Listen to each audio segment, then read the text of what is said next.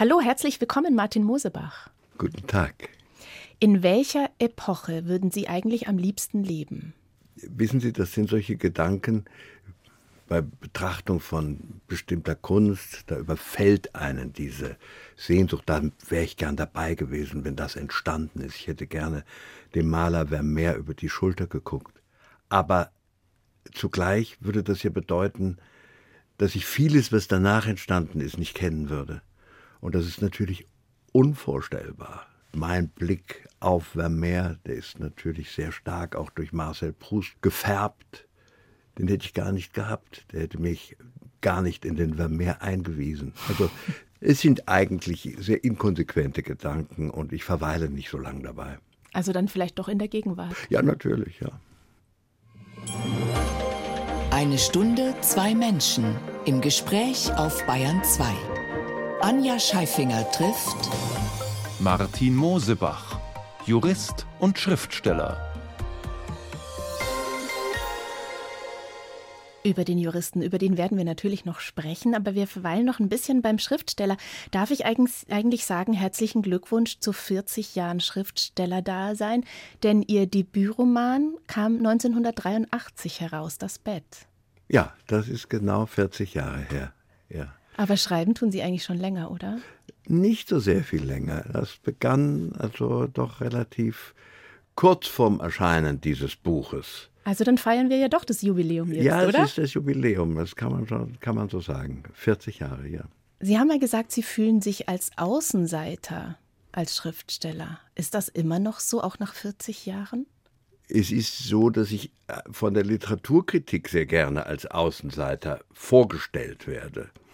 Aber ich äh, habe ein unscharfes Bild von mir selbst und deswegen würde ich das gar nicht so unbedingt unterschreiben. Also Sie selber fühlen es gar nicht so, aber es wird, wird Ihnen etikettiert? Ja. Können Sie sich erklären, warum? Ja, das fing von Anfang an schon eigentlich mit dem ersten Buch, was erschien.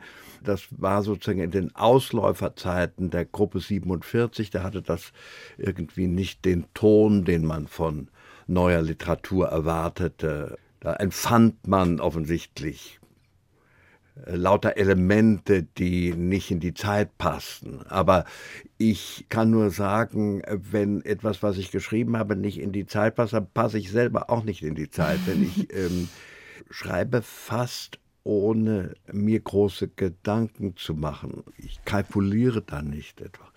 Ja, wenn Sie das auch gerade ansprechen mit der Gruppe 47 und dass man da vielleicht einen anderen Schreibstil erwartet hätte. Sie werden gerne mit Thomas Mann verglichen oder wahlweise auch mit Loriot. Mit wem denn dann lieber? Ja, das sind ja beide auf ihre Weise Genies.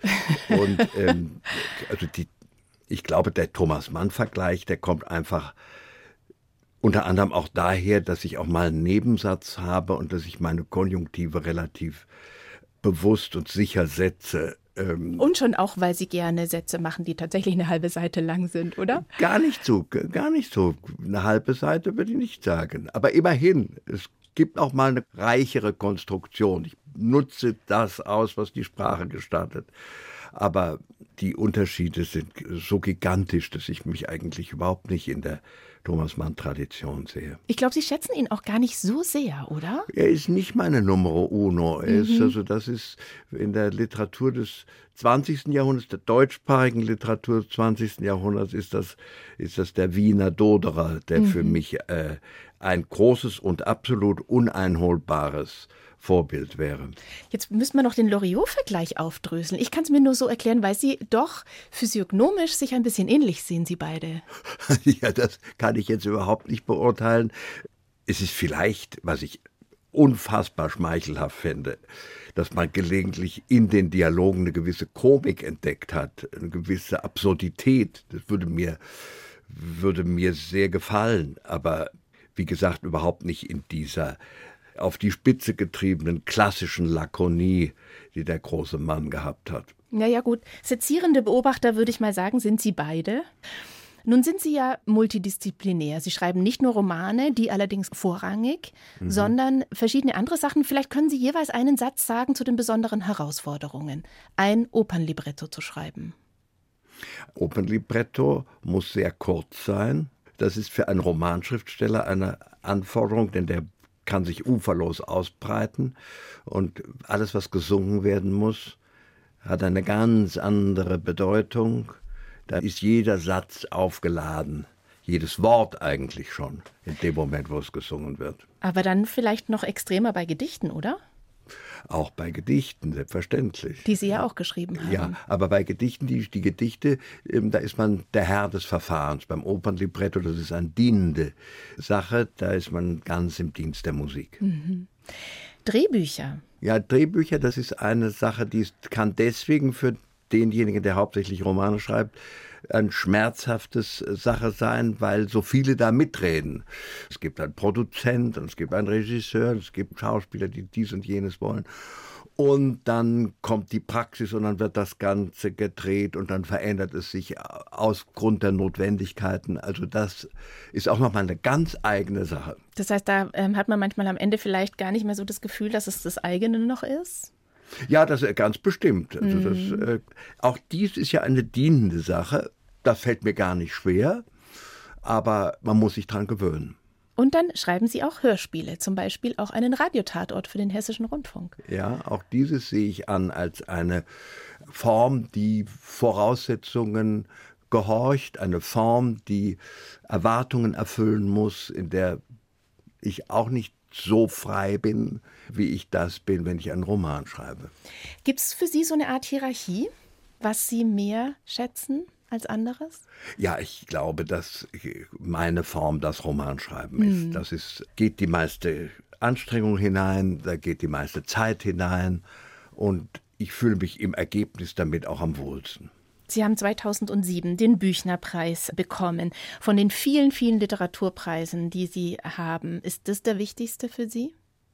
Ja, ohne Zweifel. Ja, das ist äh, doch die größte Anerkennung, auf jeden Fall. Und sie verändert auch das Leben des Autors äh, Inwiefern? nachdrücklich. Man ist dann mehr im Mittelpunkt, im ist, Rampenlicht? Äh, er wird auf eine andere Weise wahrgenommen dann. Das ist spürbar, das mhm. behält man. Jetzt gehen die Kritiken zumindest in den Feuilletons sehr weit auseinander. Also selbst beim Büchnerpreis gab es Stimmen, die behauptet haben, sie hätten ihn für ihren Ultrakonservatismus bekommen, also eher für ihre Haltung und nicht fürs Schreiben. Wie gehen Sie mit solchen Sätzen um? Ja, ich brauchte damit gar nicht umzugehen. Es wäre ja, das war ein Problem für die Jury, die sich da angegriffen fühlte, zu Recht, weil die Jury ganz bestimmt nicht äh, Weltanschauungsnoten vergeben hat und das auch deutlich an den Preisen, die sie vor mir und nach mir vergeben hat, ablesbar war. Also da wurde ihr etwas unterstellt, was ganz offenkundig abwegig gewesen ist. Aber damit ja eigentlich auch Ihnen unterstellt, oder? Also oder, oder sagen Sie einfach, das ist Ihnen egal, weil Sie sind ja durchaus so gesehen. Ja, wenn man anfängt, sich damit zu beschäftigen, wie man gesehen wird, dann, dann wird man verrückt. Also das, man muss sich da ein dickes Fell zulegen und, und auch eine gewisse Gleichgültigkeit. Dazu kommt auch immer der schöne englische Satz, Look who is talking, auf die Meinung mancher Personen legt man großen Wert, auf die Meinung anderer legt man überhaupt keinen Wert. Also das erleichtert auch die Reaktion auf vieles. Mhm. Überhaupt habe ich das Gefühl, dass die Schere auch sehr auseinandergeht, wenn es um sie geht, weil manche reden von einem das ist jetzt ein sehr feuilletonistischer Begriff, verschmuckten Manierismus. Andere sagen wieder, es ist ein großer Lesegenuss. Können Sie damit leben, dass es einfach diese verschiedenen Meinungen gibt oder fasst Sie das doch auch an, wenn jemand Ihnen unterstellt, ähm, Sie schmücken aus um des Schmuckes willen? Ja, ich weiß ja, wie die Bücher entstanden sind.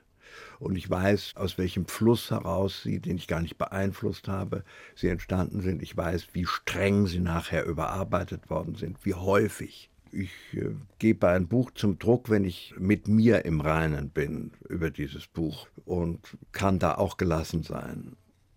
Zumal Sie auch mal gesagt haben, erzählen, lernen ist wie, wie wenn man Schuh machen lernt. Nein, das war mal so eine Vorstellung von mir. Ich, ich wollte gerne das Handwerk des Erzählens erlernen. Das war, aber das war eigentlich fast so eine Art Fantasie. Ich habe dieses Handwerk nicht gelernt. Und weil es das, auch gar nicht, genau, nicht lernen kann, das, oder? Mhm. Ja, das kann man sicher lernen. Also es gibt ja Creative Writing Kurse und wäre für mich völlig unmöglich, an etwas dergleichen teilzunehmen. weil es ein viel zu persönlicher Prozess ist. Als ich das gesagt habe vor 20 Jahren, da war das wie so eine Sehnsucht. Ach, wie wäre das so herrlich, wenn ich Profi sein könnte. Ich bin es nicht geworden. Ja, die Frage ist ja auch, ist es ein Handwerk oder ist es nicht doch eher Kunst? Ja, das muss ich ja gar nicht widersprechen. Es gibt auf jeden Fall eine handwerkliche Seite und die ist auch gar nicht besonders geheimnisvoll. Wir haben die deutsche Sprache. Die deutsche Sprache ist sehr reich. Dieses alles so anzuwenden, im Geist dieser Sprache, es richtig anzuwenden, das ist auch zunächst mal Handwerk. Gibt einen schönen Satz. Der Autor, der seine Sätze nicht foltert, foltert seine Leser. Dann sind Sie der Sätzefolterer, das sagt ja, also nämlich Martin Mosebach in 1 zu 1 der Talk auf Bayern 2. Kunst, Liebe und Verrat, darum drehen sich die Werke von Martin Mosebach. Er protestiert nicht, das ist wunderbar. Der Schriftsteller ist heute in 1 zu 1 der Talk auf Bayern 2. Gibt es eigentlich bei Ihnen Orte im Alltag, wo Sie die Muse stärker küsst? Kann ich so nicht sagen. Also ich habe meine Techniken, mich in Laune zu bringen und die sind, bestehen eigentlich darin, dass ich mich an einen von zu Hause weit entrückten Ort, das kann an allen möglichen Enden der Welt sein, begebe und brauche da eigentlich nur den Tisch, den Stuhl, das Blatt Papier und dann ähm, geht's los. Das kann in Indien sein oder in Italien, in der Türkei, in Nordafrika. Sie gehen sehr gerne ins, in Klausur, um zu schreiben. Ja. Heißt es, ohne neue Eindrücke kommen Ihnen auch keine Einfälle? Oder warum ist dieses Klausur im Auslandsein Ihnen so wichtig?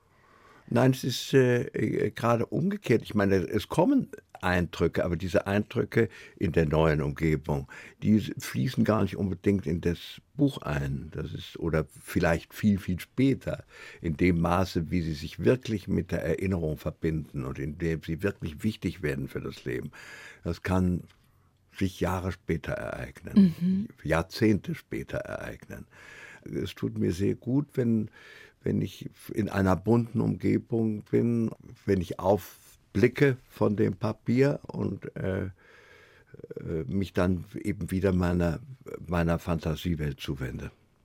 Spielt dabei dann auch eine Rolle, dass um Sie herum eine andere Sprache als Deutsch gesprochen wird? Ja, das ist sehr hilfreich, muss ich sagen. Es ist wirklich das Deutsch, was ich dann da schreibe, wirklich mein Deutsch ist und dass das dass sich das nicht zerplätschert im, in dem, was man täglich im, pardon, im Radio hört oder was Beleidigen Sie mal unser Radio oder, nicht, bitte. Nein, ich beleidige es gar nicht.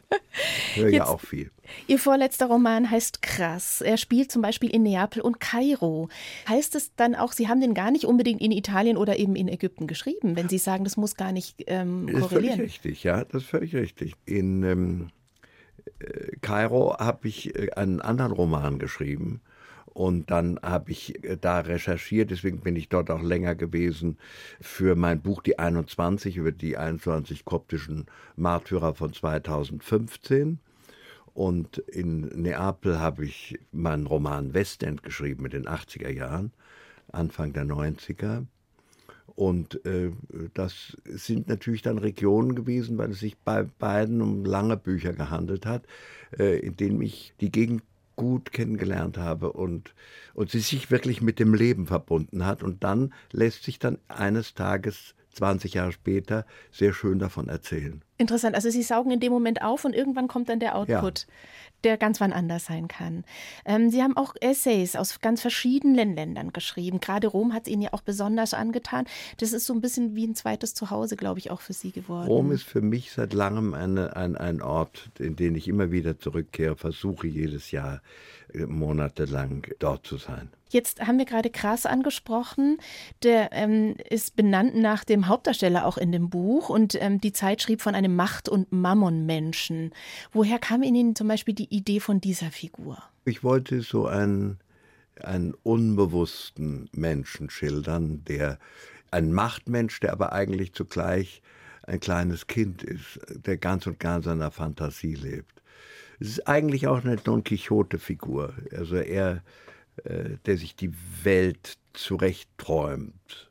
Er ist unerträglich. Er ist in seinem Gestus, ist er anmaßend und herrisch und spielt den Napoleon. Und versammelt aber, einfach verschiedene Menschen, die alles tun, was er für richtig hält um sich. Er, ja, aber bis er dann schließlich ja äh, auch ganz alleine, ohne seine Traumwelt zu verlassen, ihm könnte man schon sagen, im Elend stirbt. Und auch jemand, der über Unmengen von Geldern verfügt, zumindest in dem, im ersten Teil des Romans, dubiosester Herkunft. Das ist, glaube ich, öfter auch ein Thema bei Ihnen. Geld, wo man nicht so genau weiß, wo kommt es her, oder wenn man es genau weiß, dann kommt es eigentlich aus Quellen, die einfach unlauter sind. Warum ist das ein Thema bei Ihnen? Ja, das ist sehr unterschiedlich. Ich habe auch über Leute mit solidem Vermögen geschrieben. Das ist auch. gar nicht so, äh, das ist gar nicht so unbedingt. Aber natürlich ist für eine dramatische Figur für einen äh, Charakter ist der halbe Hochstapler, der, derjenige, der seine Umwelt blendet, ist äh, natürlich besonders reizvoll. Mhm. Und der Machtmensch, der es irgendwie auch immer hinkriegt, ja. diese Macht zu haben. Der am Ende ziemlich einsam stirbt, wobei er ja sich so einen Ziehsohn auch ähm, ich habe eher fast sogar das Gefühl, dass er am Ende, wo es eigentlich nur noch um diese Zweierbeziehung von seinem Ziehsohn und ihm geht, weniger einsam ist, als er das davor war in dem Ganzen. Könnte man sagen, ja. Und er erlebt tatsächlich äh, da zum Schluss etwas, was er eigentlich in seinem ganzen Leben äh, nie gehabt hat, beziehungsweise gar nicht imstande gewesen wäre, es zu haben und es überhaupt zu genießen, nämlich eine selbstlose Zuwendung, ein, äh, äh eine wirkliche Bekundung von Nächstenliebe und Hilfe. Viele Schriftsteller sagen ja immer, sie haben so eine Idee von der Figur und dann verselbstständigt die sich. Ist das bei Ihnen auch so? Manchmal ist es so. Also das sind auch die Bücher, die mir besonders lieb sind. Also wenn sich das Eigenleben entwickelt. Aber es gibt auch die von vorne bis hinten durchgeplanten Bücher. Und da gibt es natürlich dann auch noch genügend Veränderung. Das ist ja wirklich also eines der wichtigsten Erlebnisse, die ein Autor haben kann zu sehen, dass Ausführung etwas anders ist als das geplante. Aber, Obwohl Sie ja eigentlich Herr des Schreibens sind. Ne? Ja, ja, das klingt so. Aber es ist äh, Herr des Verfahrens, ist man eben doch nur ganz, ganz beschränkt. Martin Mosebach in 1 zu 1 der Talk auf Bayern 2 und er schreibt seine Romane am liebsten in Klausur im Ausland.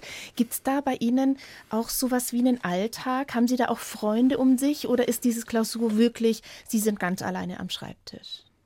Das ergibt sich, wenn ich in eine Stadt öfter zurückkehre, in ein Land öfter zurückkehre, dann wird es da auch immer mehr Menschen geben, die man kennt und die man dann abends sehen kann. Aber eigentlich das richtig Gute ist das Alleinsein. Das ist schon wichtig, dass man den ganzen Tag eben in einem Meer von Zeit schwimmt und nichts anderes zu tun hat, als sich damit zu beschäftigen, infolgedessen auch trödeln darf, infolgedessen sich auch aufs Sofa legen darf, infolgedessen in die Luft gucken und so weiter, ohne irgendein getaktetes äh, Arbeitsrhythmus Sie kommen aus Frankfurt am Main, sind dort geboren ähm, und leben da auch immer noch und haben angeblich dort noch nie eine Zeile verfasst. Stimmt das? Ja, also keinen Roman habe ich dort geschrieben. Aufsätze schon. Ist das es keine ist, äh, Romanstadt für Sie? Nein, das ist, ich musste immer weggehen. Es war am Anfang auch tatsächlich auch immer mit Blockaden verbunden, diese Arbeit. Und ich ähm, war völlig verblüfft, nachdem so anfänglich kleine Erzählungen so mühelos gelangen kleine Pasticci-Stilübungen mir einfach da so im Rausch zufielen, dass da plötzlich das Romanschreiben, dass das Arbeit war und dass das äh, kompliziert war. Das war ein kleiner Schock. Und ähm, ich konnte das äh, dann vollkommen lösen, dieses Problem, einfach durch die Dislozierung, einfach woanders hingehen. Hm.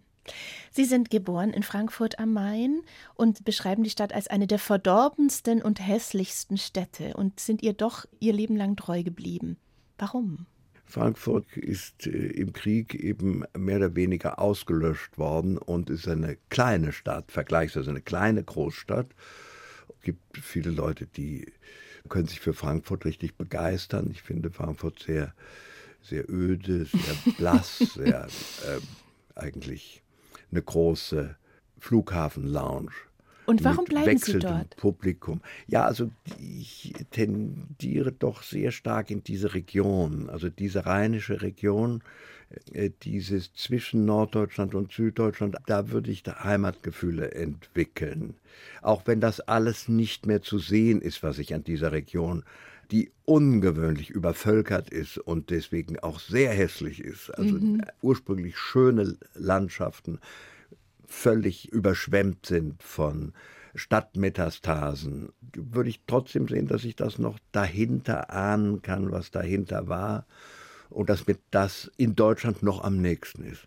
Das trifft auch ein bisschen, wie ich auch mal in einem Artikel über Sie gelesen habe. Sie haben einen durchdringenden Blick auf das Hässliche. Vielleicht ist das ja dann auch mit der Liebe zu Ihrer Heimatstadt zu erklären. Waren Sie so ein Sezierer, so ein deutlich Hingucker auch schon als Kind? Kann schon sein, obwohl das ja eigentlich erst einem wirklich erst klar wird, was man sieht, wenn man es ausgesprochen hat oder geschrieben hat. Welche Bücher haben denn für Sie als Kind in Ihrem Elternhaus eine Rolle gespielt? Als Kind, da waren stand an der Spitze Grimms Märchen. Das war also ganz oben. Das ist Ihnen auch vorgelesen worden? Ja, ist mir auch vorgelesen worden. Sehr viel vorgelesen worden. Ich meine, dieses ganze altmodische Kinderprogramm hat es gegeben zwischen Karl May und Puder Bär und äh, natürlich auch Kitschbücher wie Enid Blyton und so. Wunderbare Kitschbücher, die ja. uns alle geprägt haben, glaube ich, ja, als Kind. Klar, also das ist wie ist es eigentlich, wenn man einen Vater hat, der, ich zitiere Sie selber, vollkommen in der Poesie lebt? Ja, das ist zunächst mal das Erlebnis eines Menschen, der, der immer etwas abwesend ist. Wie stelle ich mir den vor? Der ist so in durch Gedanken, die Gänge gegangen und hat Gedichte rezitiert? Oder? Ja, nicht rezitiert, nein, nein, aber er konnte sehr viele auswendig. Er hatte sich äh, so kleine Hefte gemacht, in denen er immer das erste Wort einer Zeile notiert hat als Gedächtnisstütze. Und dann hatte er auf diese Art und Weise einen sehr großen Fundus von Gedichten, die er auswendig konnte. Und wenn er Wanderungen machte und dann die Zeit völlig vergaß und an irgendeinem Bushaltestelle drei Stunden warten musste im Regen, dann hat er sich da Gedichte aufgesagt. Wenn er dann durch Nest zurückkam und hochzufrieden, dann konnte man sich das schon vorstellen, wie er sich die Zeit vertrieben hat. Er war ja Arzt und Psychotherapeut. Hat er äh, seine Patienten auch mit Poesie geheilt? Das weiß ich nicht. Ich war ein diskreter Mann und was er da gemacht hat, das haben Sie gar nicht, nicht mitbekommen. Nein. Die Mama war katholisch. Haben Sie von der Ihren tiefen Glauben? Mein tiefer Glauben, das ist also Glaubensathletismus, man sollte sich dessen nicht rühmen. In der Bibel steht, ich glaube, Herr, hilf meinem Unglauben. Ja, ich habe von ihr meine Zugehörigkeit zur katholischen Kirche, das habe ich. Sie war durchaus ein skeptischer Mensch. Kölnische Katholikin mit zu einem kölnischen, würde ich sagen, unverbrüchlichen Katholizismus, aber so einem kölnischen Antiklerikalismus auch dabei. Sie haben dann beschlossen, irgendwann, Sie studieren Jura. Ich hatte jetzt neulich auch einen Gast, Jasmin Andriani, die hat tatsächlich auch Jura studiert, wurde aber dann auch ganz was anderes, wegen Goethe und Kafka. War das auch Ihr Grund? Nein, das war nicht mein Grund, aber es ist doch schon auffällig, dass unter den Schreibern es doch einen sehr hohen Prozentsatz gibt von Leuten, die vorher Jura studiert haben. Frauen und Männer. Ich glaube, das liegt daran, so ähnlich wie bei mir, dass die anfänglich nicht wussten, was sie machen wollten. Und dann hat man das Gefühl, Jura, da muss ich mich am wenigsten persönlich drauf einlassen das wird mich nicht so tief ablenken von etwas anderem, was dann vielleicht hoffentlich, hoffentlich, hoffentlich doch noch kommt. Aber dieses etwas andere, war das bei Ihnen schon? War Nein, da schon was angelegt? Es war einfach klar, dass ich, ich hatte keine Ahnung, was ich studieren könnte. Und, und Schreiben war völlig unmöglich. Jede Zeile, die ich dann mir doch mal abgequält habe, hat mich danach eben wie eine Fratze angeguckt und äh, mir klar gemacht, das ist es nicht aber doch offensichtlich ein, ein kleines Liebäugeln damit, Schriftsteller zu werden, muss es ja dann doch gegeben haben. Ja, ein kleines sagen. Liebäugeln, aber mhm. so weit weg von jeder Realisierung. Also das war ein intensives Erlebnis, dass das nicht möglich ist. Aber bei der Jurisprudenz, es ist ja eine Wissenschaft, die hauptsächlich mit Sprache zu tun hat. bis hin also zu einem Umgang mit der Sprache, der ja gelegentlich dann wirklich auch bis zur Verdrehung der Bedeutungen geht, also eine Virtuosität im Umgang mit der Sprache. Durchaus verhängnisvoll auch dies Training, das ist nicht schlecht. Überhaupt gezwungen zu werden, eine Weile in diesen Relationen, die man da schreibt, genau zu sein. Die Folgen, die jedes Wort haben könnte, die Konsequenz, mit der jedes Wort verbunden ist, im Auge zu behalten das ist schon nicht schlecht. Sie haben dann im Jurastudium Rudi Dutschke kennengelernt. Wir schreiben die späten 60er, eigentlich schon 70er Jahre. ich Studium. habe ihn nicht kennengelernt. Ich habe ihn erlebt, aber nicht kennengelernt. Ich habe eine große Rede von ihm erlebt. In einer großen Versammlung, in einer klaustrophobischen Versammlung in der Frankfurter Universität, ganz fürchterlich gebaut. Es war ein eindrucksvolles, aber auch erschreckendes Erlebnis. Ein, äh, es war eine Art Mara, eine Art Feuerteufel, der, der die Menge aufpeitschte, die sozusagen in dieser niedrigen Halle wie in einem Waffeleisen eingequetscht war. Das heißt, er hat sie eher abgeschreckt. Ja, das kann man wohl sagen. Zu Gast bei Anja Scheifinger. Martin Mosebach bezeichnet sich selbst als reaktionär. Ist das so? Ja, abgekürzt kann man das schon so sagen. Ja. Mit einem Augenzwinkern oder weil Sie damit auch ein bisschen provozieren wollen? Ja, ich wollte natürlich damit immer auch provozieren. Ich finde konservativ zu bieder. Äh, das äh, klingt zu sehr nach Lodenmantel. Äh, ich finde vor allem, es klingt, wenn ich mir einen konservativen Schriftsteller vorstelle, ich finde, es klingt nach Tintenfass und mit der Hand schreiben. Ja, also mit der Hand schreiben, das äh, tue ich sowieso. Also das tue ich mit großer Freude sogar. Bei Krass sprechen wir von 525 gedruckten Seiten und bei der Taube und Wildente, ihrem letzten Roman, ein bisschen über 300. Die sind alle mit der Hand geschrieben? Ja, natürlich. Wow. Ja, ja, ja, das macht einfach einen, einen Riesenspaß. Ich meine, morgens diese Seite weiß zu sehen und sie dann mit einer kleinen Handschrift wie gehämmert, dann abends schwarz wie so eine Reptilienhaut zu sehen. Das ist eine, ist eine handwerkliche Freude, eine Sinnlichkeit bei dieser doch sehr luftigen Tätigkeit, sich was auszudenken, was noch gar nicht richtig einen Körper angenommen hat. Da besteht dann schon so eine Körperlichkeit durch so eine Seite. Das ist für mich mit Freude verbunden. Und wenn wir vom Schriftsteller weggehen und zur Person, konservativ, Sie sagten, das Wort ist mir zu bieten, aber wenn wir es mal beim Wort nehmen wollen, konservare, was möchten Sie bewahren? Ja, ich äh, möchte gar nicht so viel bewahren. Ich, äh, für äh, das Geschäft des Geschichtenerzählens, äh, wenn wir davon ausgehen, dann möchte ich gerne die deutsche Sprache mit ihren Möglichkeiten, mit ihrem Reichtum, so wie sie sich entwickelt hat, so wie sie sich jetzt entwickelt hat, ist sie ja noch gar nicht so furchtbar alt, möchte ich sie, äh, soweit mir das nur irgendwie möglich ist, ausschöpfen? Und möchte mich von ihr beflügeln lassen, möchte dieses unglaubliche Erlebnis haben dürfen, dass wenn ich einen Satz richtig formuliert habe, dass er dann besser ist, als ich ihn eigentlich intendieren konnte. Was jetzt aber ja noch nicht so hilft. nach konservativ klingt, finde ich. Also das hat ja noch nicht unbedingt was mit konservativ zu tun. Was, was würden Sie denn sagen, vermissen Sie in der heutigen Zeit, wenn wir jetzt mal vom Schriftsteller weggehen? Was vermissen Sie? Ja, das ist jetzt eine viel zu große Frage. weitgehende Frage. also das ist.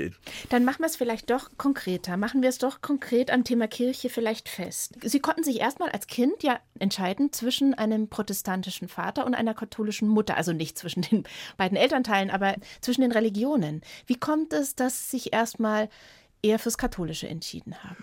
Ich wurde katholisch erzogen und das hat mein Vater auch in keiner Weise behindert und das war aber eine nicht sehr tiefgehende Erziehung, das wurde sehr, sehr lässig alles betrieben und hat dann auch zunächst eigentlich zu einem Herausgleiten aus der Religion geführt. Und die ich dann erst so allmählich, äh, Ende 20, 30, Anfang dann wieder eigentlich mit dem Anfang des Schreibens dann wieder so hineingerutscht bin, aber auch ohne das? Erweckungserlebnis, ohne Erleuchtungen, ohne Mystik, sondern habe mich eigentlich dann plötzlich dann eben plötzlich wieder in der katholischen Kirche wiedergefunden. Sie haben ich würde mal sagen, ein bisschen aufgerüttelt, auch mit einem Essay, den Sie geschrieben haben, wo Sie sehr für das sehr traditionalistisch konservative Stellung genommen haben. Vom Vorwurf gegen den jetzigen Papst Franziskus, er würde die Konturen der katholischen Kirche verwischen, bis hin zu einem Plädoyer, wieder den lateinischen Ritus einzuführen. Was hätten die Menschen davon? Ja, also ich sehe diesen Ritus als einen Menschheitsschatz, also der noch gar nicht so lange abgeschafft worden ist und der erst mit dem dahin, Zweiten Vatikanischen Konzil. Der nach dem Zweiten Vatikanischen Konzil, also 1968 mhm. interessanterweise, äh, eigentlich erst verschwunden ist und äh, verdrängt wurde und bis dahin 1500 Jahre lang das Gesicht der Kirche bestimmt hat. Ich bin schon mal allein die Tatsache, dass es da etwas gibt, was über so viele verschiedene Geschichtsepochen hinweg einfach immer noch da ist und einen roten Faden bildet, an dem sich die Menschheit sozusagen in die Zukunft hinein hangeln kann. Zumindest die katholische Menschheit. Zumindest die katholische, aber nicht nur die katholische Menschheit.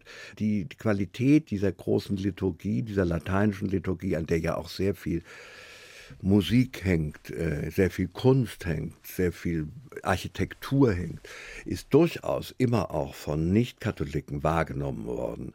Das kann ich auch verstehen. Also ich, ich, ich kann dieses Plädoyer für die Musik muss bleiben, die Kunst muss bleiben, aber eine Sprache, die eigentlich die wenigsten verstehen, sprechen sowieso nicht, aber auch nicht verstehen das würde ja so viele Menschen ausschließen aus einem katholischen Gottesdienst, wenn das Ja, aber so das hat es doch gar nicht getan. Also diese riesenhaften Missionserfolge, äh, die tatsächlich, also die Kirche dann im 18., 19. Jahrhundert eben zu einer weltumspannenden Organisation gemacht hat, sind ja alle mit diesem Ritus vorgenommen worden. Nicht? Das war eben kein Hindernis. Und als wir, lieben Deutschen, eben äh, Christen wurden, da konnten die Leute nicht nur kein Latein, sondern sie konnten nicht mal lesen und schreiben. Es war also auch kein Hindernis. Warum nicht? Weil das Wesentliche eben gar nicht die Sprache ist. Das Wesentliche ist ein Vorgang. Es ist die Liturgie, ist ein Kunstwerk, die etwas kreiert. Es wird etwas erschaffen. Es wird, es ist ein Vergegenwärtigungswerk. Und es ist eben nicht Mitteilung von Doktrin, Mitteilung von Meinung, es ist nicht Belehrung, es ist nicht, äh, dies alles ist es nicht, sondern es ist Ereignis. Aber über das Missionarische kann man sich natürlich streiten, ob das unbedingt ein Segen war für viele Völker, die das bekommen haben. Ja, aber ja, dazu, glaube ja, ich, gehen wir jetzt zu, zu tief vielleicht. Ich bin ja noch Katholik, ich würde dann sagen, ja, es war ein Segen. Aber Sie riskieren natürlich, dass es einen noch größeren Mitgliederschwund in der Kirche geben würde, würde man wieder die lateinische Messe einführen, oder? Nein, das ist jetzt gerade, sehen Sie mal, dieser Schwund ist ja eingetreten nach dem Konzil nach der Entmystifizierung sozusagen, nach der Entsakralisierung, die eben all diese Möglichkeiten waren eben, die man da geschaffen hat, waren eben nicht imstande, die Leute in der Kirche zu halten. Und infolgedessen kann man diese Reform durchaus als gescheitert betrachten. Wir wissen nicht, wie es wäre, wenn es anders wäre. Aber ja. ähm, ich würde gern Heraklit zitieren: Nichts ist so beständig wie der Wandel. Muss sich nicht die Kirche und die Welt müssen die sich nicht wandeln? Das tut sie ja unablässig. Ich meine, dann brauchen Sie nur die Kirchengeschichte anzuschauen, wie sehr die Kirche sich betrachten Sie die Architektur. Eine romanische Kirche ist anders als eine barocke Kirche. Da sieht man, was auf tiefer geistiger Wandel da stattgefunden hat. Aber der Wandel ist das eine und das andere ist das Gleichbleibende. Sie sollen mal, haben Sie selber gesagt, ein paar Tage zum Kommunisten geworden sein. Emile Solar, glaube ich, war schuld daran. Ja, ich sagte, dass Literatur ist, äh, kann einen ganz und gar ergreifen. Und das ging da speziell um den Roman Germinal und äh, der dermaßen unter die Haut geht, dass man äh, den nicht distanziert liest. 1 zu 1, der Talk auf Bayern 2. Anja Scheifinger im Gespräch mit Martin Mosebach. Erzählt von Taube und Wildente. Ja, so heißt ihr neuester Roman. Und so heißt auch ein Bild von einem Künstler namens Otto Scholderer, den ich, ich gestehe es, bis dahin nicht kannte. Sollte man ihn kennen?